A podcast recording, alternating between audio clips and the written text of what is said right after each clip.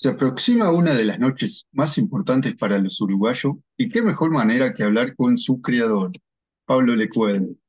Buenas tardes, Pablo. Un gusto, la verdad, para mí hablar contigo. Este, ¿cómo estás? ¿qué tal Nico? ¿Cómo, todo bien? Todo bien. Pablo, eh, ¿sos consciente de, de todo lo que ha generado esto, digo, de todo lo que mueve esta noche, el 24 de agosto, la noche de la nostalgia, gastronomía, turismo? eh, sí, soy, soy consciente de, de algo que pasó eh, que no tuvo nada que ver con la idea original. Eh, hay, hay- veces que la gente dice, ¿te crees la noche de la nostalgia, creador? No, no, yo hice una fiesta de música vieja. O en una fecha le puse la noche de la nostalgia. O sea, nunca pensé hacer una fiesta que eh, fuera el Parlamento la declarara eh, fecha, fecha nacional, ¿no? O sea, la ley 17.825 la votó el Parlamento declarando el 24 de agosto oficialmente como fiesta nacional la Noche de la Nostalgia, ¿no? Y acá, el, el- el parla- acá la Intendencia la declaró Patrimonio Cultural del Departamento de Montevideo, pese a que nació Canelones, pero igual. Eh, Eh, pero nunca, nunca pensé que iba a pasar. Esto era directamente, éramos un grupo de gente muy joven que eh, habíamos trabajado ya en radio. Yo había empezado a hacer un programa de música vieja llamado All Hits en CX44 Radio Panamericana. Eh, Después esa radio como que cambió de dueños y, y cambió un poco su programación, a la cual decidimos algunos retirarnos porque no era la idea de que teníamos de radio. Eh, todo bien, pero no, no, no era, no era la idea que teníamos y surgió la posibilidad de tomar el comando de, de una destruida CX32 Radio Sur eh, y armarla toda, emparchar los equipos, eh, ponerle todas las ganas y armar un- una radio que se Radio Mundo, a lo cual eh, tuve el placer de dirigir jun- junto a un equipo humano excepcional y que durante muchos años nos divertimos mucho haciendo radio, haciendo cosas nuevas, y entre las cosas que pensamos hacer para promover la radio era la noche de la nostalgia, hacer una mejor dicho, hacer una fiesta del programa All Hits, que andaba bien el programa All Hits, venía de, de- o sea, era de los programas que, que mejor andaban de la radio. Entonces dijimos, y si hacemos una fiesta de ese programa y alquilamos un lugar y le ponemos música vieja, mirá qué idea original. O sea, a mí una vez me preguntaron, ¿vos inventaste la fiesta de música vieja? Y dije, no, ¿cómo voy a inventar la fiesta de música vieja? Esas siempre existieron. Yo inventé la noche de nostalgia. Entonces, que tuvo su secreto en el hecho de que eh, a veces pienso lo- cuáles son los ingredientes que pueden tener para que suceda algo así, que hay muchísimos que desconozco porque realmente es increíble que, sobre todo este año, es increíble. Tuvimos que salir nosotros con una promoción, de hecho, eh, tenemos eh, una, una movida muy grande que tenemos que empezar a trabajarla de antes debido a la cantidad de fiestas que hay este año. Es impresionante por todo lado. Entonces, ¿qué, es lo que lleva a decir, bueno, fue creada esta, esta fiesta originalmente como una promoción? O sea, no no, fue creado para decir, bueno, vamos a hacer una fiesta a ver si nos ganamos unos más con con la fiesta y algo así. Fue creado para hacer una promoción del programa Hits y de la radio. Entonces hicimos todo lo que podíamos poner para que sea la mejor fiesta. La hicimos, fue un gran éxito, fue comentada y enseguida, ¿qué pasa? ¿Cuándo hace la próxima? Che, qué sí, divertida estaba. El mes que viene. Eh, y no, y, y otra de las cosas que llevó a que, casualidad, elegir la fecha. Eh, los boliches no te los alquilan, eh, no me alquilaban eh, en los sábados ni los viernes. Entonces me dijeron, tenés que apostar una víspera de feriado. Y bueno, miramos el calendario y cuando teníamos tiempo de armarla era el 24 de agosto, víspera del 25, ¿no? de, declaratorio de independencia. Y es una de las cosas que también influyó en la permanencia de la fiesta, porque nadie puede dudar que si vos sos que y viene alguien y te dice poné música del 24 de agosto, vos ya sabés lo que es. No sí. necesitas que nombre la fiesta. Entonces hay una asociación muy, muy especial entre la fiesta y la fecha, ¿no? Entonces, eh, esa es una gran casualidad. Y después también el hecho de cuidarla. ¿Cuándo será la próxima? No, vamos a esperar un poco. La música vieja es lindo recordar, pero no todos los días. seguro. Eh, Y después, bueno, ya estamos septiembre, vino el verano, em, empezaba el año, che, ¿cuándo lo hacemos? Y una, no sé quién dijo, che, ¿y si volvemos a hacerla el 24 de agosto? Porque además no caía ni, ni viernes ni sábado también, ¿no? Había que tener ese cuidado. Y la hicimos de vuelta y fue un éxito brutal. Y después con el tiempo hicimos varias fiestas y recuerdo una vez que estábamos en, en Tontón, eh, mejor dicho, en Lancelot, y también la hacíamos eh, acá en Zoom Zoom simultáneamente. Digo acá porque es donde está la radio. Era el boliche Zoom Zoom estaba acá donde está la radio ahora. Eh, y, y, yo vivía cerca de acá de Zoom Zoom y dije, bueno, la primera parte de la noche voy a, la, a, la, fiesta de allá de Lancelot y después la segunda parte ya me vengo para acá más cerca de casa. Y fue en el trayecto de salir tipo a las 4 de la mañana desde, desde Punta Gorda para acá, ver el movimiento, ver, y, y, ahí cuando empecé a caer la ficha de, de, qué era lo que pasaba en Montevideo, que estaba todo el mundo saliendo. Y después se, se determinó, mismo tengo una, un reconocimiento del propio Agadu, de nuestros amigos, Agadu que nos cobran plata, eh, que, eh, que nos dieron reconocimiento por ser el día que Agadu recauda más de todo el año. Entonces me dieron reconocimiento. Eh, no me perdonaron nada. Yo dije, me podían perdonar por lo menos los impuestos de, la, de Agadu de la Noche de Nostalgia, pero no, ni eso. Te dieron el, el reconocimiento por lo menos. Eh, y así, bueno, y se fue contagiando. Primero fue dentro de Montevideo, eh, los boliches eh, decían, bueno, ¿qué pasa? Y, y, y, por qué ponemos música vieja? Y porque viene la gente de la, del rebote de tu fiesta y dice, queremos, hoy es el día para escuchar música vieja. Entonces pusimos música vieja. El año siguiente hicimos una fiesta de música vieja. Y así fue pasando hasta que me enteré que en cada ciudad del interior eh, eh, también se festeja la noche de nostalgia. Entonces, eh, eso es lo lindo y lo divertido. ¿no? Sí. me encanta todo eso. Pero soy consciente de que esto fue, es una gran, es una cosa bien hecha, sí, bien hecha, bien cuidada, pero que nunca se pensó la dimensión que iba a tener. Eso jamás. No soy tan inteligente. Como dijiste tú, la fiesta de, de, los uruguayos, porque es la 24 de agosto, quiero no, mueve, mueve mucho, digo, no solo. Sí, además de divino, porque después decían todo lo que se movían, las, las tiendas de ropa, las la peluquerías, la salo, los salones de belleza, eh, bueno, los hoteles, se, se, maneja, se maneja todo, hay un movimiento comercial también que es muy lindo, y también hay algo muy lindo que también el mes de agosto es un mes medio, medio chato en el año, o sea, no es el fin del invierno y que todavía no empezó la primavera, estamos en eso, y, y, y mucha gente labura el 24 de agosto, es como, como eh, emplea mucha gente esa fiesta a lo largo y ancho del país, y eso es muy lindo, sí. es muy lindo. O sea que esta que va a llegar ahora sería la número 45. Es.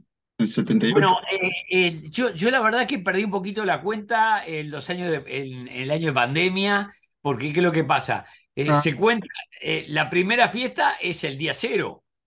el, el, porque diríamos, cumplió un año en la noche de la nostalgia en el año 1979, porque nació en el 78, pero ah. cumplió, cumplió un año festeja, haciendo la segunda fiesta. Sí. la fiesta número dos. En el primer año cumplimos el 2. O sea que desde de, el año 1978 83. Y yo te diría que eh, vendría a ser la 45, pero durante dos años no se hizo, o por lo menos no se hizo en un boliche. La hicimos en la radio con sí. distintas propuestas que salieron muy lindas. La primera vez en plena pandemia, eh, con, con le, el claim de que quédate en casa, nosotros te llevamos la noche de nostalgia a tu casa.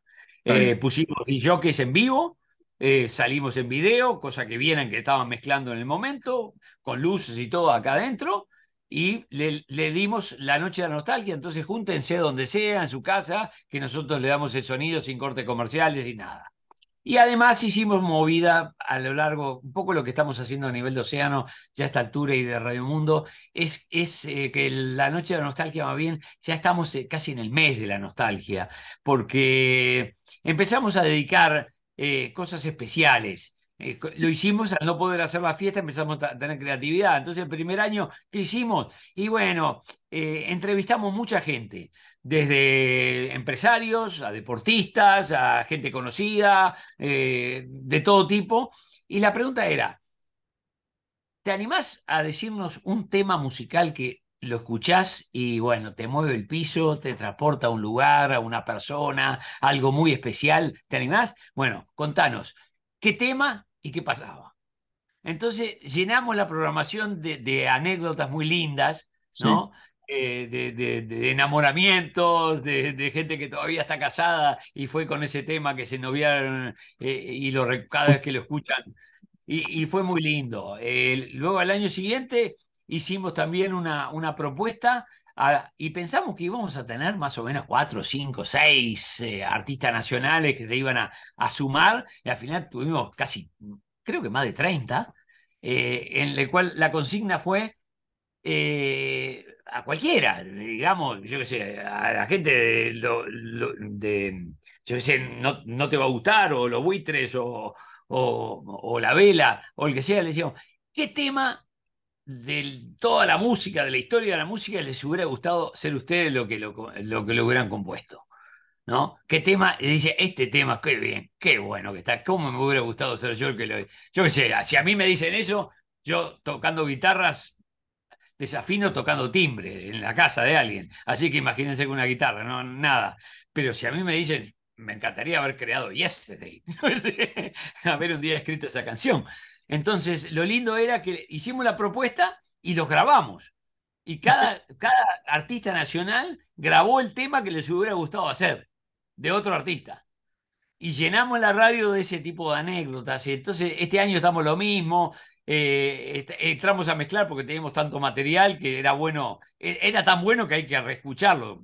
Lo escuchamos en agosto y después cortamos. Y bueno, ahora vamos a, mezclar todo eso. Y después también tenemos una tanda muy divertida en la cual estamos mezclando comerciales viejos. ¿no? Vienen todos los comerciales de la radio normal y sale un, un comercial de los años 60. ¿No? Eh, que tenemos un, eh, logramos tener una, un, stock brutal de comerciales de muy buena calidad de sonido y realmente muy divertido porque no decimos que es un comercial viejo, está mezclado, está mezclado, pero más de uno dice, oh, mira este tema, ¿no? le va a traer un recuerdo. Claro.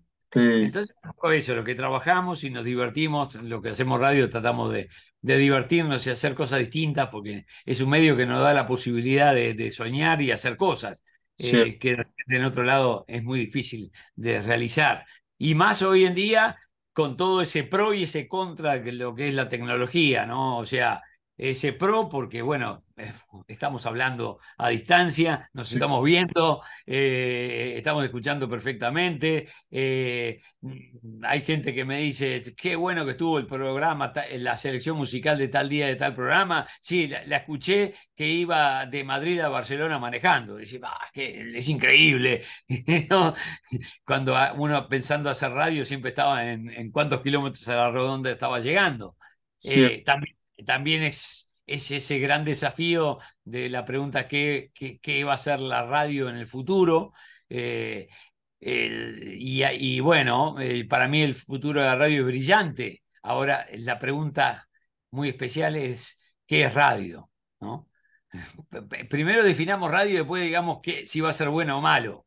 si definimos radio como un sonido o, la preparación de, un sonido que hacen determinadas personas o personas y es escuchado por otras varias personas y eso, eh, eso es espectacular. Si eso es radio, va a seguir viviendo. ¿no? Ahora, eh, si pensamos en que la radio son antenas y receptores normales, yo no me imagino las ciudades con antenas de hierro gastando decenas de miles de pesos de, energía para transmitir a 80 kilómetros a la redonda. ¿no?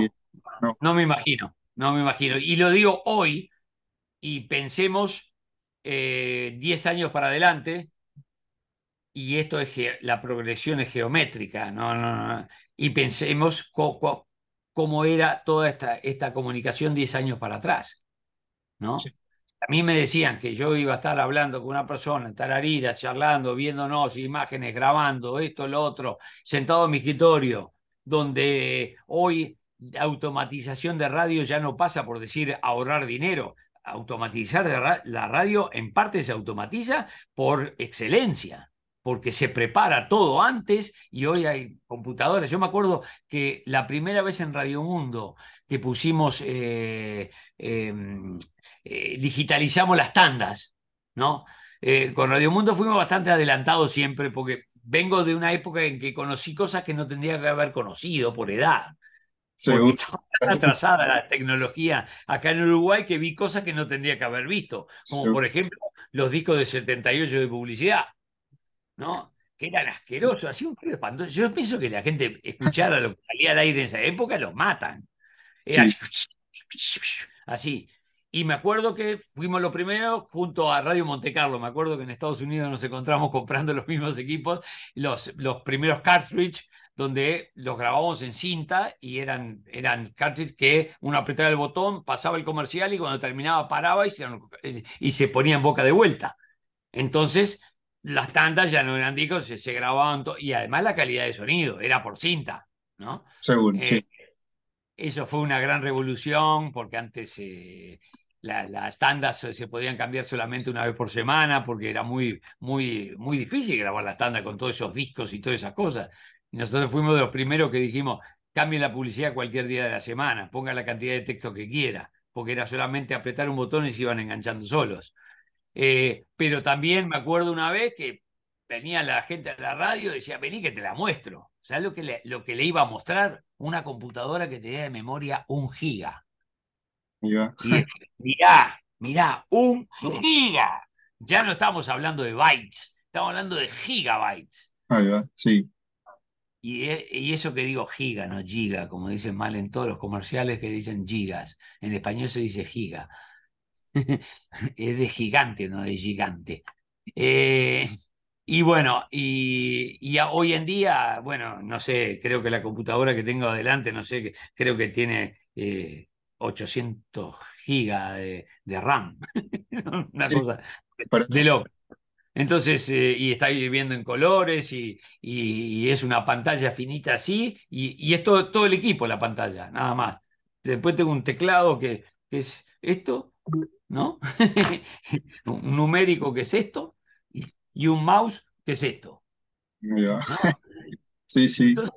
Entonces, decir, bueno, eh, y antes estaba con los, el Windows 123 y, y el, el, el, Lotus 123 y el, el WordStar. Y hoy se hace otro tipo de procesamientos. Y todo ha sido muy bueno para, para trabajar en radio. Y es también la espada de Damocles de que eh, también es difícil y va a ser cada vez más difícil encontrar eh, personas que trabajen en radio con, con, eh, propuestas, ¿no? Porque eh, yo recuerdo de trabajar en radio y prácticamente llamar gente con creatividad para hacer programas y decirle que quería llegar a tal cosa y, gente con creatividad, con buen humor, con esto o lo otro. Y hoy veo los chicos jóvenes que están, están en internet haciendo eso. No, no vienen a las radios a hacerlo. ¿no? Y los que vienen a la radio son imitadores de lo que estaba. Entonces eso no es muy bueno. O sea, son esos cambios que son lindos, un poco hablando de nostalgia, pero nostalgia del futuro a esta altura, ¿no? Sí. Bueno, Pablo, para ir terminando, este, eh, estaba a decirle que, pase una, linda nostalgia, nostalgia usted y todo, usted pasara en la, radio y... Sí, este año tengo, tengo eh, el, tema, yo voy a, generalmente lo paso acá en Montevideo, porque también hay un montón de cosas que también a la radio le sirve, que se hacen un montón de notas, un montón de cosas para distintos medios, nacionales e internacionales, pero mi corazoncito estaría de decir, qué, qué, qué lindo debe estar la Plaza de Toro de, de Colonia Sacramento, ¿no? Eh, es la primera vez en la historia que se hace una fiesta ahí, ¿no? Sí, seguro, sí. Este, así es. Pero, veremos, me imagino va a ser espectacular. Eh, y bueno, me quedaré con lo que me cuenten iré unos días antes para ver cómo está todo, pero hacer la fiesta en tres lugares del Uruguay simultáneamente, la verdad que es una linda apuesta. Bueno, bueno, Pablo, un gusto, la verdad. Muchas gracias por, por tu tiempo y Por tal, favor. lo, lo mejor para ti. Bueno, ok, muchas gracias y mucho éxito.